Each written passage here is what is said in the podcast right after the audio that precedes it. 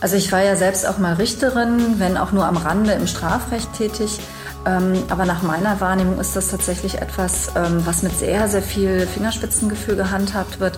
Allein schon deshalb, weil ja jeder Richter, jede Richterin ähm, und auch diejenigen, die solche Maßnahmen am Ende beantragen, ja auch selber das Gefühl kennen, die eigene Wohnung, die Schutzbedürftigkeit und das komische Gefühl, wenn man denkt, hm, äh, hier stimmt doch was nicht, wenn man die, den, den Schlüssel rumdreht.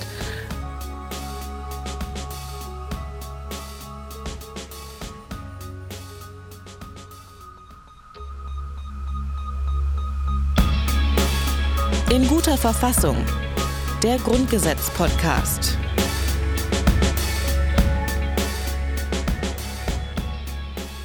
Herzlich willkommen zu unserer neuen Folge vom Grundgesetz-Podcast hier bei Detektor FM. Mein Name ist Rabia Schlotz und ich sitze hier gerade in Berlin in unserer schönen Podcast-Küche bei Hajo Schumacher. Hallo Hajo. Ja, und diesmal auch ohne brubbelnde Kaffeemaschine, weil Dafür ist aber draußen eine Bohrmaschine. Ja, weil das hier ist, ein, ist offensichtlich ein, immer. Ja, aber dieses Haus ist 150 Jahre alt. Das ist eines der, eines der ältesten Wohn Blocks, Blöcke, Blocken in, in, in Berlin und da ist halt immer was zu machen. Ist immer was zu machen. Ja, und äh, Digitalisierung hin oder her, Handwerker sind, sind immer laut. Ja, es gibt noch keine digitalen Bohrmaschinen. Wäre aber mal besser. Ich hoffe, unsere Hörer können ich, ich diese Bohrmaschine nicht so eine, hören. Eine Überleitung zum nächsten Artikel bauen. Zur Unverletzlichkeit der Wohnung? Naja, Wohnung. Ich hatte überlegt, Wohnung, ich hatte oh. überlegt, ob ich sowas sage wie, ja, aber in diese Wohnung dürft ihr nicht rein. Aber das war mir dann doch zu platt. Und dann habe ich mich dagegen entschieden. Ja, und deswegen. Womit die Hörer sofort merken, es gibt den äh, Protagonisten der Plattheit und die Fürstin des Unplatten. Äh, insofern toxische Kombination zu aller Gewinn. Genau so ist es nämlich. Und ähm, wir haben es jetzt schon verraten. Wir sprechen in dieser Folge über die Unverletzlichkeit der Wohnung. Es ist Artikel 13, über den wir heute sprechen. In der letzten Folge, ähm, ich möchte noch mal kurz zurückblicken, haben wir über ähm, Artikel 12a gesprochen. Da ging es um die Wehrpflicht. Und wie wir alle wissen, gilt diese Wehrpflicht eben nur für Männer. Und warum das so ist, das hat uns ähm, in der letzten Folge Alexander Thiele erklärt und er wird es auch jetzt noch mal kurz zusammenfassen. Ja, das ist eine gute Frage. Äh, die einfache Antwort ist, äh, weil der Verfassungsgeber das so entschieden hat, als er die Norm eingeführt hat. Ähm, da hat er sich eben dazu entschlossen, diese Wehrpflicht nur für Männer ähm, auszubuchstabieren. Äh, wenn man allerdings historisch schaut, dann stellt man fest, dass die Beteiligung von Frauen generell an kriegerischen Auseinandersetzungen historisch die Ausnahme war. Mittlerweile aber natürlich ähm, international anerkannt und verbreitet ist. Gleichwohl ähm, ist die Wehrpflicht auch in Staaten, wo also Frauen in der Armee dienen, meistens auf Männer beschränkt. Und im unmittelbaren ähm, Zusammenhang in den 60er Jahren, als die Norm eingeführt wurde, hat man sich eben dann auch dafür entschieden, die Verpflichtung zum Dienst an der Waffe nur für Männer einzuführen. Ähm, man kann das mittlerweile nicht irgendwie mit irgendwelchen biologischen oder äh, besonderen Merkmalen der Frau oder des Mannes begründen. Das ist einfach eine Entscheidung gewesen, die bis heute so im Grundgesetz verankert ist. Heute also beschäftigen wir uns mit einem Thema, das uns allen wahrscheinlich etwas näher ist als der Verteidigungs- und der Spannungsfall, würde ich behaupten, Gott sei Dank. Und zwar geht es um die eigenen vier Wände, um das Zuhause, um den Ort, an dem man sich irgendwie so, ja, eigentlich am sichersten fühlen sollte, oder? Sollte, ja. Ähm, darf ich eine Grundsatzfrage stellen gleich ich bitte am Anfang? Darum. Ähm, es gibt doch diese Gewissensfreiheit, die in, im Grundgesetz, äh, es gibt die Religionsfreiheit mhm. und so weiter. Wenn ich jetzt fest davon überzeugt bin, dass 13 eine Unglückszahl ist, Weswegen ja in Flugzeugen zum Beispiel häufig die Reihe 13 fehlt, weil Menschen dann immer denken, wenn ich da sitze, stürzen wir ab oder irgendwie mhm. sowas. Äh, könnte ich jetzt beim Bundesverfassungsgericht dagegen klagen, Nein. dass es einen Artikel 13 gibt, weil der Unglück bringt? Nein.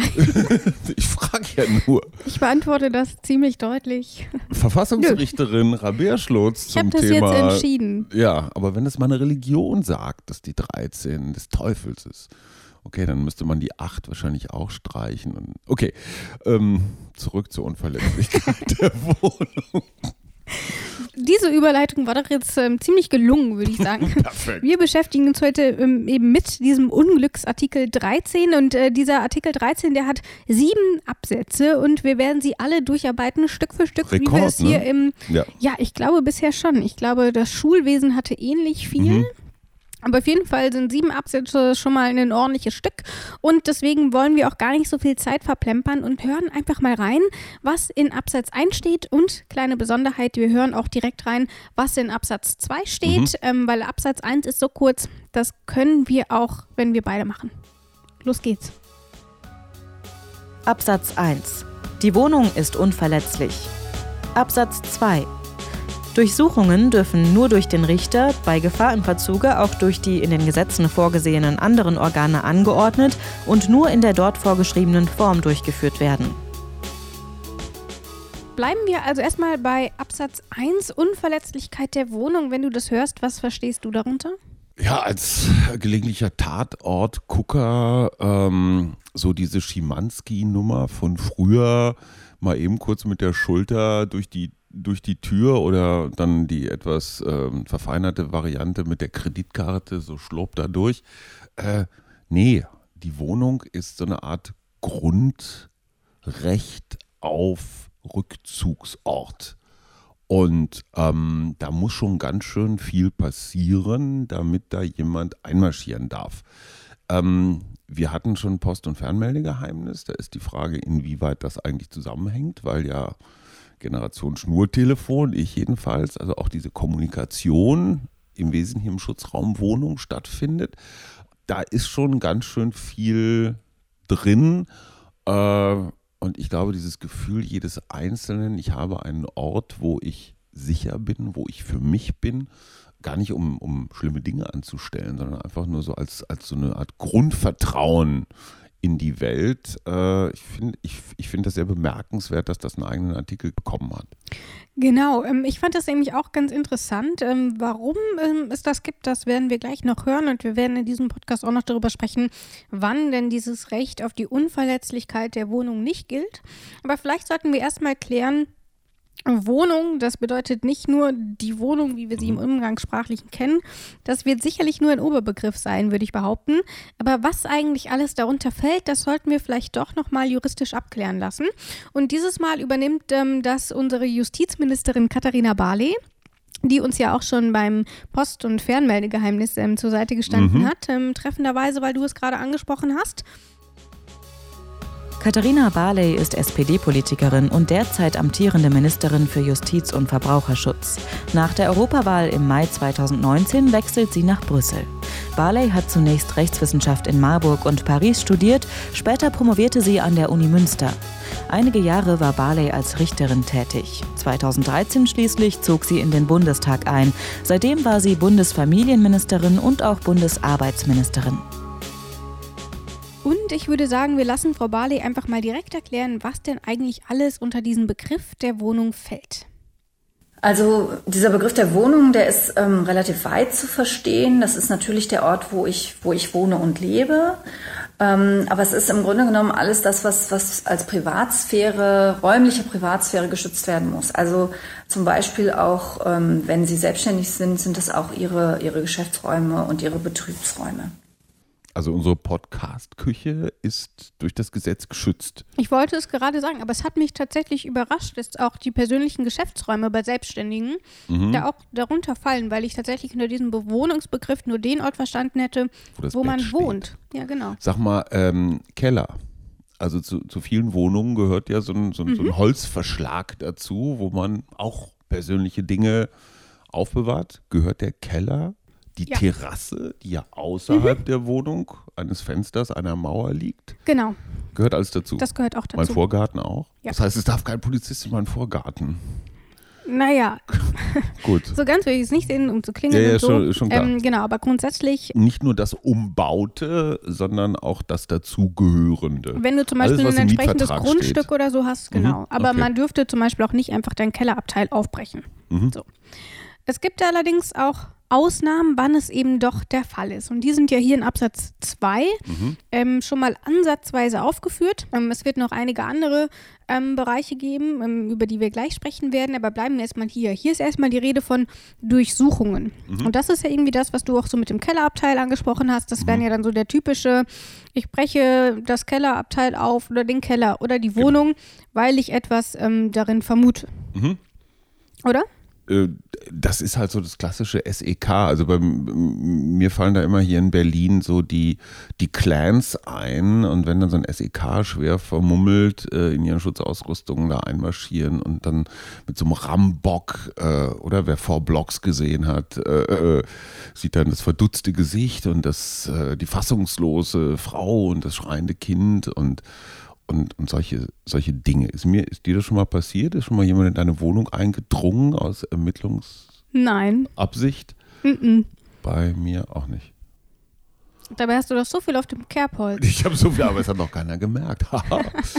Nein, ich meine, ist das eigentlich, ist das eigentlich in Zeiten von Alexa und digitaler mobiler Kommunikation überhaupt noch wichtig? Ich habe von Ranga Yogeshwar gelernt, dass letztendlich jedes Smartphone und erst recht jede Alexa, inzwischen auch fast jeder Fernseher in der Lage ist, alles in Wort und manchmal auch in Bild aufzuzeichnen, was in der Wohnung passiert. Also muss dieses physische Türaufbrechen überhaupt noch sein? Da sprichst du einen, einen, ganz wichtigen Punkt an, weil gerade diese, ähm, diese akustische Überwachung, ähm, die wird auch in den kommenden Artikeln nochmal eine, eine Rolle spielen und inwiefern das dann tatsächlich relevant ist ähm, oder ob man nicht einfach die Alexa hacken kann. Mhm. Ähm, das sind sicherlich nochmal ähm, rechtliche Fragen, die dort geklärt werden müssen. Ähm, aber vielleicht erstmal dazu, wir haben schon gesagt, Unverletzlichkeit ähm, bedeutet, da darf niemand ungefragt rein. Das betrifft natürlich auch Privatpersonen. Also auch ich darf nicht einfach ungefragt in deiner Wohnung auftauchen oder mhm. die Tür aufbrechen. Ähm, aber wie es so häufig ist, ist natürlich auch hier ähm, Artikel 13 ein Abwehrrecht erstmal gegen den Staat. Mhm. Ähm, das heißt, dass, dass niemand einbrechen darf, das ist nochmal was ganz anderes. Was hier tatsächlich erstmal gemeint ist, ist, dass eben der Staat nicht einfach in deine Privatsphäre vordringen darf. Und da spielt ja dann sicherlich auch Handys mm, und, und äh, alles, was es da so gibt, nochmal eine wichtige Rolle. Und dass es eben Regeln gibt, bedeutet auch immer, dass es Ausnahmen gibt. Und eine Ausnahme ist eben auch hier ähm, diese Durchsuchung. Und ähm, hier steht aber auch, dass es dafür immer einen, einen Richter braucht, ja. ähm, der das macht. Und ähm, da habe ich mich gefragt, es gibt ja das sicherlich. Ist der klassische Durchsuchungsbeschluss. Ne? Genau. Ja. Ähm, den kennt man sicherlich ähm, aus den Tatorten, aus diesen ganzen Hollywood-Filmen, ähm, was man da eben so kennt. aber tatsächlich finde ich, zeigt das ja irgendwie auch nochmal, dass das so ein so eine hohe Hürde ist auch. Das darf nicht irgendeiner entscheiden und es dürfen auch nicht einfach die Beamten entscheiden, sondern es bedarf einen Richter. Und ähm, ich habe mich mit ähm, Katharina Barley darüber unterhalten, die ja auch, ähm, wie wir eben gehört haben, selber auch mal Richterin war. Mhm. Ähm, und das hat sie mir dazu erzählt. Die räumliche Privatsphäre ist halt auch etwas sehr, sehr ähm, Wichtiges. Die Menschen, bei denen schon mal eingebrochen worden ist, die berichten alle davon, dass, dass so das Eindringen in die Wohnung ähm, einen tief erschüttert, dass das etwas ganz Verunsicherndes ist. Und deswegen ähm, haben die Mütter und Väter des Grundgesetzes da auch hohe Hürden gelegt, dass die Wohnung äh, betreten werden darf. Das ähm, braucht eine vorherige richterliche Entscheidung. Ähm, auch hier, ähnlich wie bei Artikel 10, ist es so, wenn ähm, Gefahr im Verzug ist, also wenn es nicht anders geht, wenn es schnell gehen muss, dann, ähm, dann kann man diese richterliche Anordnung auch nachholen. Das muss dann allerdings äh, passieren. Wir nennen das unverzüglich, also sobald es geht. Frau Barley spricht hier diese hohen Hürden an mhm. und ähm, sie erklärt ja auch direkt, warum es so ist. Eben, sie erklärt, wie sich ähm, ähm Opfer fühlen, bei denen eben mhm. in diese Privatsphäre Kann eingedrungen wurde. Hatten wir ja. mal, ja. Fühlt sich sehr komisch an. Glaube ich gerne. Ja.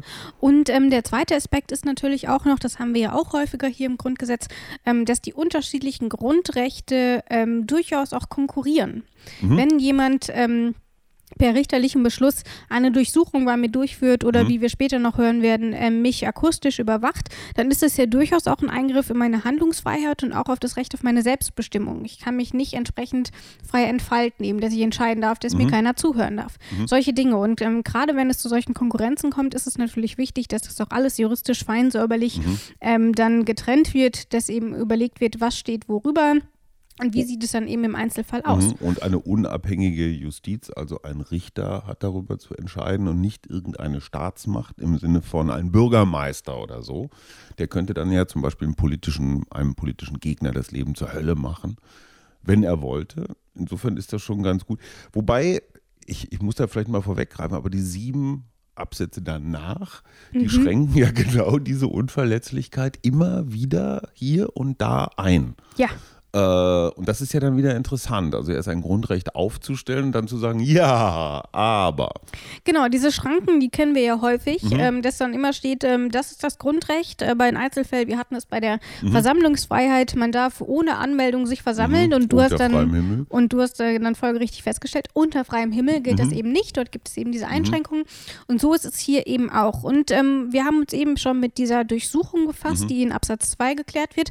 Es gibt aber eben auch noch andere Einschränkungen. Einschränkungen, wie sie in Absatz 3, 4, 5, mhm. 6, 7 mhm. geklärt werden. Ja. Ähm, und ich würde sagen, wir hören einfach mal ähm, drei nach rein und wir beginnen natürlich mit Absatz 3. Absatz 3 begründen bestimmte Tatsachen den Verdacht, dass jemand eine durch Gesetz einzeln bestimmte besonders schwere Straftat begangen hat, so dürfen zur Verfolgung der Tat aufgrund richterlicher Anordnung technische Mittel zu akustischen Überwachungen von Wohnungen, in denen der Beschuldigte sich vermutlich auffällt, eingesetzt werden, wenn die Erforschung des Sachverhalts auf andere Weise unverhältnismäßig erschwert oder aussichtslos wäre. Die Maßnahme ist zu befristen. Die Anordnung erfolgt durch einen mit drei Richtern besetzten Spruchkörper. Bei Gefahr im Verzuge kann sie auch durch einen einzelnen Richter getroffen werden. Schwere Straftat. Ja, Klassiker. Einer rührt einen Chemie-Cocktail zusammen, um eine Bombe auf dem Weihnachtsmarkt zu zünden oder sowas. Also klassisch terroristisch. Ja? Gefahr im Verzug, schwere Straftat. Falsch?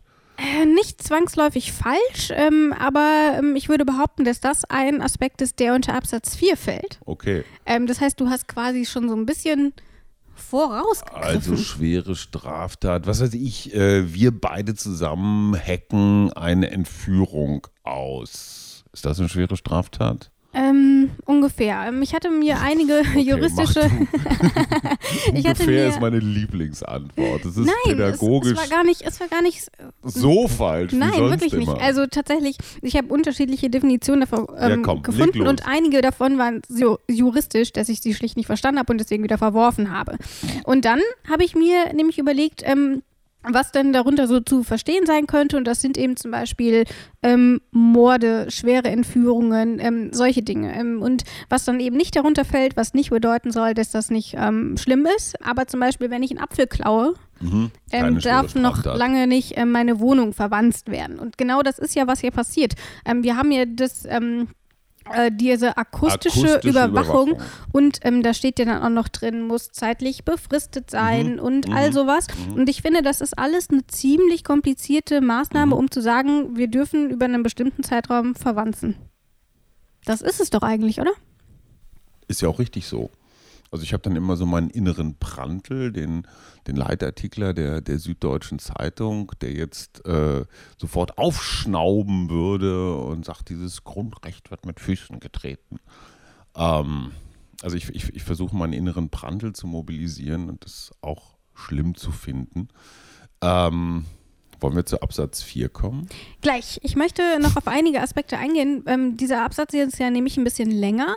Ähm, und ähm, wir hatten es eben schon in, ähm, wir hatten eben schon kurz darüber gesprochen. Und zwar ist es diese Gefahr im Verzug. Ähm, mhm. Und ähm, da ist es natürlich ganz interessant, was alles darunter fällt. Und ich habe mit Katharina Barley darüber gesprochen, ob sie uns vielleicht mal ein praktisches Beispiel nennen kann. Und das Kopf. hat sie gesagt. Vielleicht. Möglicherweise, wenn die Vermutung besteht, dass in einer Wohnung eine Person ähm, Opfer eines Verbrechens geworden ist und man um deren Leben fürchtet. Das wäre vielleicht ein Beispiel dafür. Geiselnahme. Genau, sowas mhm. Knarrer im Kopf, du hast es schon gesagt, das mhm. sind durchaus Dinge. Ähm, dann ist Gefahr im Verzug und dann ist es eben auch möglich, ohne einen richterlichen Beschluss ähm, mhm. eine solche Maßnahme durchzuführen. Weil Leben retten geht vor. Genau. und dann muss aber Beispiel, dieser richterliche Beschluss auch nachgeholt mhm. werden und zwar so schnell wie möglich. Was ist mit häuslicher Gewalt? Häusliche Gewalt ist ja keine Lebensgefahr im Mhm. Verzug, aber Unversehrtheit in Gefahr. Ähm, dann muss man den richterlichen Beschluss erst einholen, weil das Leben nicht in Gefahr ist, oder? Ähm, das sind tatsächlich immer Einzelfallentscheidungen. Letzten Mhm. Sind es die Beamten, ähm, die darüber entscheiden, ob Gefahr im Verzug ist. Mhm. Aber hier in ähm, Absatz 3 wird ja tatsächlich erstmal nur von dieser akustischen Überwachung gesprochen. Mhm. Und ähm, gerade im Falle der häuslichen Gewalt würde ich mir vorstellen, dass es sehr schwierig ist, eine akustische Überwachung dort zu rechtfertigen. Gerade da würde ich es für besonders angemessen halten, weil häusliche Gewalt ja so schwer nachzuweisen Genau. ist. Die Opfer sagen dann immer, oh ja, ich bin von Schrank gelaufen, eine Treppe runtergefallen oder sonst irgendwas und habe deswegen so viele blaue Flecken. Da ließe sich mit einer akustischen Überwachung wahrscheinlich viel machen. Aber das wäre eine wahrscheinlich zu, ein zu drastischer Eingriff in die Privatsphäre. Genau, ähm, aber tatsächlich ähm, versucht man ja hier, ähm, das immer abzuwägen. Es muss verhältnismäßig sein. Mhm. Und deswegen auch hier in Absatz 3 erstmal die Einschränkung auf diese schweren Straftaten. Und ähm, was in diesem Absatz 3 ja auch steht, ähm, ist eben, dass eine Anordnung erfolgt durch einen mit drei Richtern besetzten Spruchkörper. Und ich finde, dass das drei Richter entscheiden müssen. Mhm. Das finde ich ist irgendwie schon nochmal ähm, eine Besonderheit. Und ähm, ich habe mit Katharina Barley darüber gesprochen, ähm, ob das denn nicht auch dazu führt, dass man besonders sensibel mit dem Thema umgeht, dass man sich eben keine Fehler leisten will, eben aufgrund dieser Unverletzlichkeit der Wohnung. Und ähm, das war ihre Antwort. Also ich war ja selbst auch mal Richterin, wenn auch nur am Rande im Strafrecht tätig. Ähm, aber nach meiner Wahrnehmung ist das tatsächlich etwas, ähm, was mit sehr, sehr viel Fingerspitzengefühl gehandhabt wird. Allein schon deshalb, weil ja jeder Richter, jede Richterin ähm, und auch diejenigen, die solche Maßnahmen am Ende beantragen, ja auch selber das Gefühl kennen, ähm, die eigene Wohnung, die Schutzbedürftigkeit und das komische Gefühl, wenn man denkt, hm, äh, hier stimmt doch was nicht, wenn man die, ähm, den, den Schlüssel rumdreht.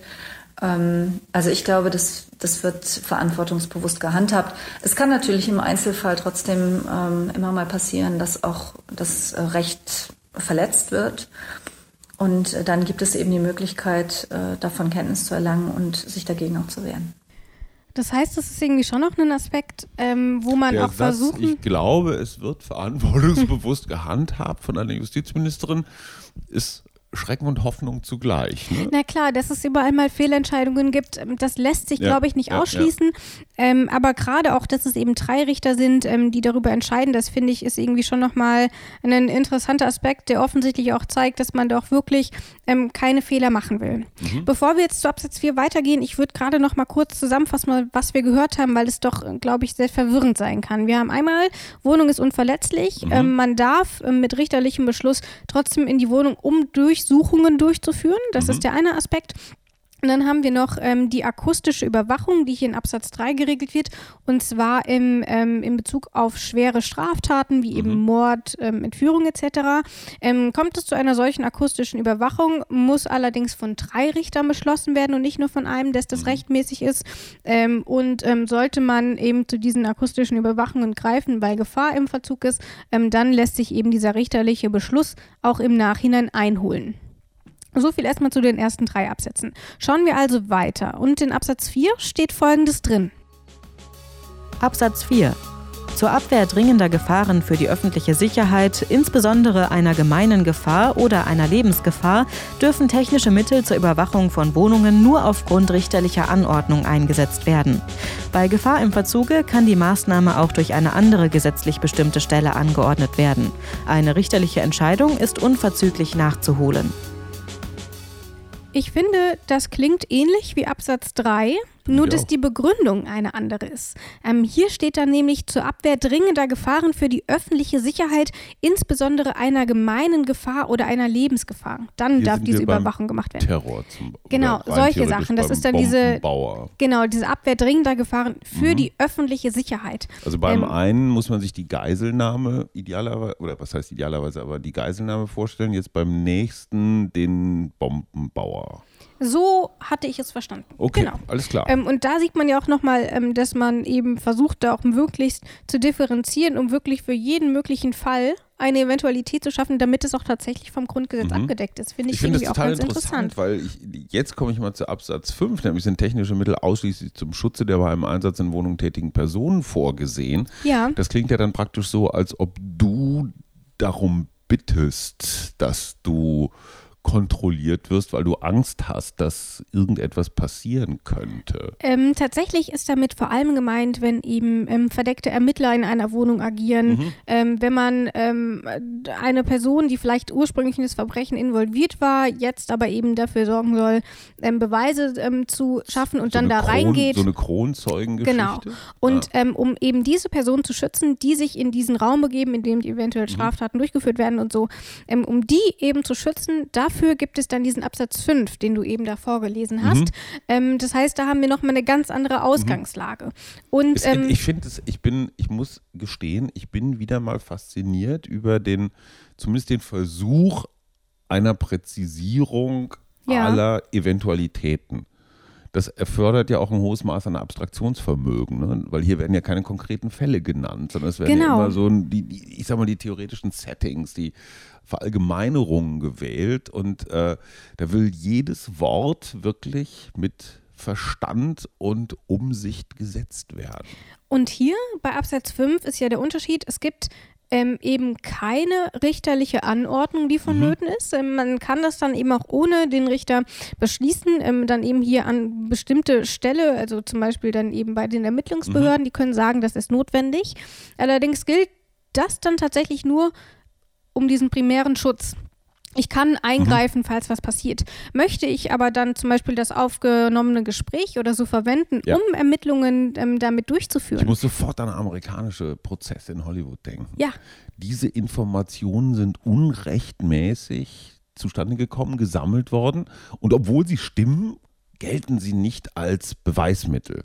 Genau. Das heißt, du wirst freigesprochen, obwohl deine Schuld erwiesen ist aber die Tonbandaufnahmen oder was auch immer sind nicht rechtmäßig zustande gekommen. Genau, und genau damit beugt man ja aber hier mit ähm, mhm. Absatz 5 vor, indem man dann sich eben auch im Nachhinein mhm. noch eine richterliche Entscheidung mhm. einholen kann und dann sagen kann, wir haben das hier aufgezeichnet zum Schutz der Person, um eingreifen zu können. Jetzt würden wir es gerne für Ermittlungszwecke nutzen und dann brauche ich wieder den Richter. Genau, mhm. also so schnell wie möglich. Und das finde ich zeigt ja noch wieder, dass man wirklich zumindest den Eindruck erwecken will, wie es in der Realität aussieht, who knows, ähm, dass man damit sehr sensibel umgeht, oder? Wir, ja, aber wir sind jetzt, also ich jedenfalls bin gedanklich immer beim äh, bei Strafverfolgern, bei Ermittlern, die irgendwelche Wanzen in deiner Nachttischlampe äh, unterbringen. Was ist, wenn ich das tue als Privatmensch in deiner Wohnung als Privatmensch? Ich habe natürlich keinen richterlichen Beschluss. Ich bin zu Unrecht ohne Grundlage in deine Wohnung eingedrungen, um das zu tun, ähm, dann sind diese Beweismittel, egal wie schwer die Straftat ist, nicht gültig. So würde ich es verstehen. Also zum einen mhm. auch hier ist es ja wieder erstmal das Abwehrrecht gegen den Staat. Klar. Aber würdest du Wanzen ähm, in meiner Wohnung anbringen, dann würdest du natürlich gegen ganz andere Gesetze verstoßen. Hausfriedensbruch. Ja gut, ähm, aber dann haben wir immer die Abwägung die der Rechtsgüter. Genau. Ja, weil ich als Pri der klassische Privatermittler, der nicht im Staatsauftrag unterwegs ist, also der klassische Schnüffler, ja. ist ja ein Prototyp der, der Krimischreiberei, der dürfte das alles nicht. Der kann ja. dann nur der Polizei bestenfalls einen Hinweis geben und sagen, guck doch da mal nach. Was er allerdings nicht tun würde, weil er unrechtmäßig irgendwo eingedrungen ist. Okay, es wird jetzt es wird jetzt speziell. Genau, wir schauen noch mal etwas ähm, weiter. Wir schauen uns nämlich Absatz 6 an. Und was da drin steht, ähm, das hören wir wie immer von Isabel Wob. Absatz 6. Die Bundesregierung unterrichtet den Bundestag jährlich über den nach Absatz 3 sowie über den im Zuständigkeitsbereich des Bundes nach Absatz 4 und, soweit richterlich überprüfungsbedürftig, nach Absatz 5 erfolgten Einsatz technischer Mittel. Ein vom Bundestag gewähltes Gremium übt auf der Grundlage dieses Berichts die parlamentarische Kontrolle aus. Die Länder gewährleisten eine gleichwertige parlamentarische Kontrolle. Ich fasse also mal zusammen, es muss immer mindestens ein Richter entscheiden, in einigen Fällen sogar drei. Mhm. Und dann haben wir auch noch ähm, diese Kontrollfunktion durch das Parlament, weil die mhm. Regierung muss ähm, in regelmäßigen Abständen ähm, auch sagen, wie viele Einsätze es eben nach Artikel 3, 4 und 5 gegeben hat. Ja, und es muss ein Parlamentsgremium tatsächlich äh, sich diesen Jahresbericht nochmal angucken äh, und sagen, ja, oder darf dann, also die, die entscheidende Frage ist, ähm, was parlamentarische Kontrolle bedeutet. Die dürfen dann natürlich mhm. nachfragen, sowieso. Dürfen die auch sanktionieren? Können die hinterher sagen, hey, da seid ihr aber zu weit gegangen, zu Unrecht oder so? Können dann also Strafverfolger verknackt werden aufgrund parlamentarischer Einwände? Ich glaube, was ähm, tatsächlich dann ähm, eine Möglichkeit wäre, wenn sich am Ende herausstellt, ähm, zum Beispiel auch, dass man gehandelt hat ohne richterliche Anordnung und der Richter sie letzten Endes mhm. verweigert, ähm, dann habe ich als geschädigte Person natürlich auch ein Anrecht dann auf Entschädigung beispielsweise. Okay. Aber ich glaube, infolge dieser ähm, parlamentarischen Kontrolle ist das eher nicht der Fall. Ähm, ich habe über diese parlamentarische Kontrolle aber natürlich auch mit Katharina Barley mhm. gesprochen, die ja als Justizministerin und als Teil der Regierung da mhm. entsprechend mhm. involviert ist. Und das hat sie mir darüber erzählt. Also die Bundesregierung muss Bericht darüber erstatten, ähm, wie oft ähm, solche Maßnahmen tatsächlich erlassen wurden und ähm, ja, welche, welche technischen Mittel dort eingesetzt wurden. Und zusätzlich zur richterlichen Kontrolle hat man dann eben auch nochmal eine parlamentarische Kontrolle. Das betont auch nochmal den Stellenwert dieses Grundrechts der Unverletzlichkeit der Wohnung. Und der Vorteil dieser parlamentarischen Kontrolle ist, dass diese Dokumente einsehbar sind. Mhm. Und ähm, ich habe mal einen Blick darauf geworfen und mir einige Zahlen rausgeschrieben, um vielleicht auch mal einzuordnen, wie häufig das tatsächlich stattfindet. Ist das ein Grundrecht, ähm, mit dem wir häufig in Kontakt kommen, insbesondere ob wir häufig mit diesen Einschränkungen in Kontakt kommen? Und ähm, da habe ich Folgendes gefunden, denn zwischen den Jahren 2011 bis 2017 hat es insgesamt 64 ähm, Mal eine Überwachung nach eben Absatz 3 gegeben, also infolge mhm. von schweren Straftaten. Findest du das viel? Ehrlich gesagt nicht. Ich finde es eher wenig, oder? Ja. Das zeigt auch. also, es ist nicht so leicht. Du kannst jetzt nicht bei, genau. jedem, bei jedem Hühnerdieb, weil du denkst, der hat jetzt äh, drei Eier geklaut. Äh, also es muss schon richtig was im Schwange sein. Genau, und was dabei wichtig ist bei diesen 64 ähm, Objekten, die dort überwacht wurden, da sind einige auch doppelt dabei. Also es mhm. wurde mehrfach die, die gleiche Wohnung ah, okay. überwacht. Ja. Und dadurch senkt sich die Zahl natürlich nochmal. Und ähm, wenn wir uns Absatz 4 abschauen, also eben zu dieser, zu dieser Gefahrenabwehr ähm, für die öffentliche Sicherheit, ähm, da sind die Zahlen nochmal deutlich niedriger und in den letzten 20 Jahren ist das nur dreimal passiert. Insgesamt. Das ist nicht viel. Hätte ich jetzt mehr gedacht. Ich meine zum Glück. Mehr, ja, absolut, klar. Oder nicht zum Glück. Man könnte sagen, dass viel nicht verhindert wird. Bin ich immer so hin und her gerissen. Ähm, man hat ja den Eindruck, wenn 5, 6, 700 islamistische Gefährder frei rumlaufen äh, und die sollen ja angeblich alle auf dem Schirm der Strafverfolger sein. Da sind, da sind die Fallzahlen eher besorgniserregend. Ja. Ähm, ich habe jetzt ganz andere Sachen noch im Kopf. Häusliche Gewalt hatten wir ja schon. Also ich habe erst neulich mit einer Kita-Mitarbeiterin geredet, die sagt, es kommen immer, immer wieder Kinder mit blauen Flecken, Hämatomen, blauen Augen oder sowas in die Kita, wo es ihr sehr schwer fällt zu glauben, dass das äh, tatsächlich irgendwelche kleinen Unfälle waren. Ähm, es sei aber praktisch nicht möglich, mit Jugendamt oder sonst wie da näher mal näher hinzugucken. Und wenn häusliche Gewalt, wie der Name schon sagt, in der Wohnung in den eigenen vier Wänden fest äh, stattfinden, dann ist es unfassbar schwer, den Nachweis zu erbringen. Äh, Gefahr im Verzug, richterlicher Beschluss, das scheint da alles nicht zu greifen. Da kommst du aber schon automatisch auf Absatz 7. Das ist der letzte ähm, Absatz hier von Artikel 13. Und dort steht Folgendes drin. Absatz 7. Eingriffe und Beschränkungen dürfen im Übrigen nur zur Abwehr einer gemeinen Gefahr oder einer Lebensgefahr für einzelne Personen aufgrund eines Gesetzes auch zur Verhütung dringender Gefahren für die öffentliche Sicherheit und Ordnung, insbesondere zur Behebung der Raumnot, zur Bekämpfung von Seuchengefahr oder zum Schutze gefährdeter Jugendlicher vorgenommen werden. Mhm da ist dieser Schutze gefährdeter Jugendlicher, ähm, womit man ja durchaus ähm, gerade auch bei häuslicher Gewalt ähm, argumentieren kann. Da hast du also schon einen wichtigen Punkt angesprochen.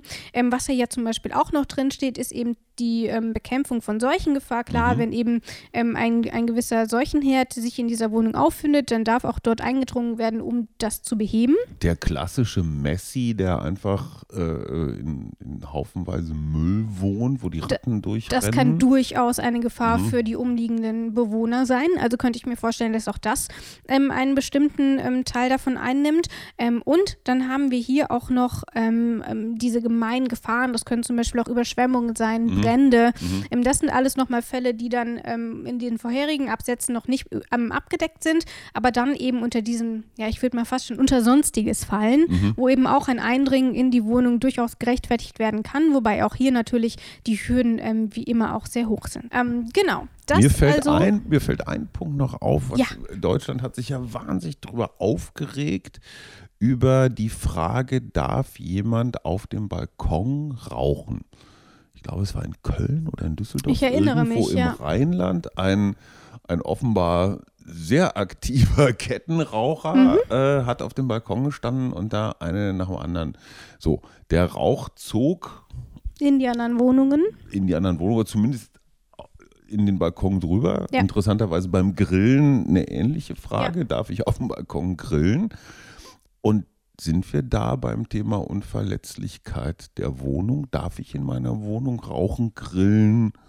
Lagerfeuer machen wahrscheinlich nicht. Das sind alles Dinge, die in deinem Mietvertrag geregelt werden. Ah, okay. ähm, aber dadurch, dass ähm, auch hier Artikel 13 wieder das Abwehrrecht gegen den Staat ist Mhm.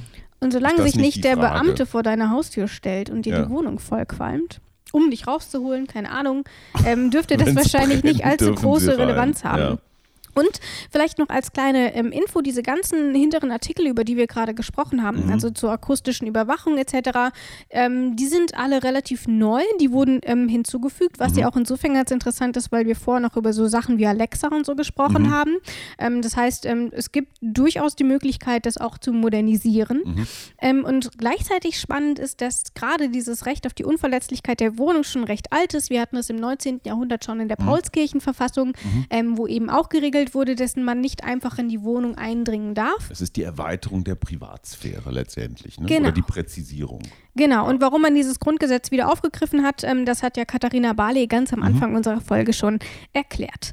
Ich würde sagen, wir haben es geschafft. Wir haben tatsächlich sieben Absätze besprochen, ähm, mal mehr, mal weniger der. Reihenfolge nach.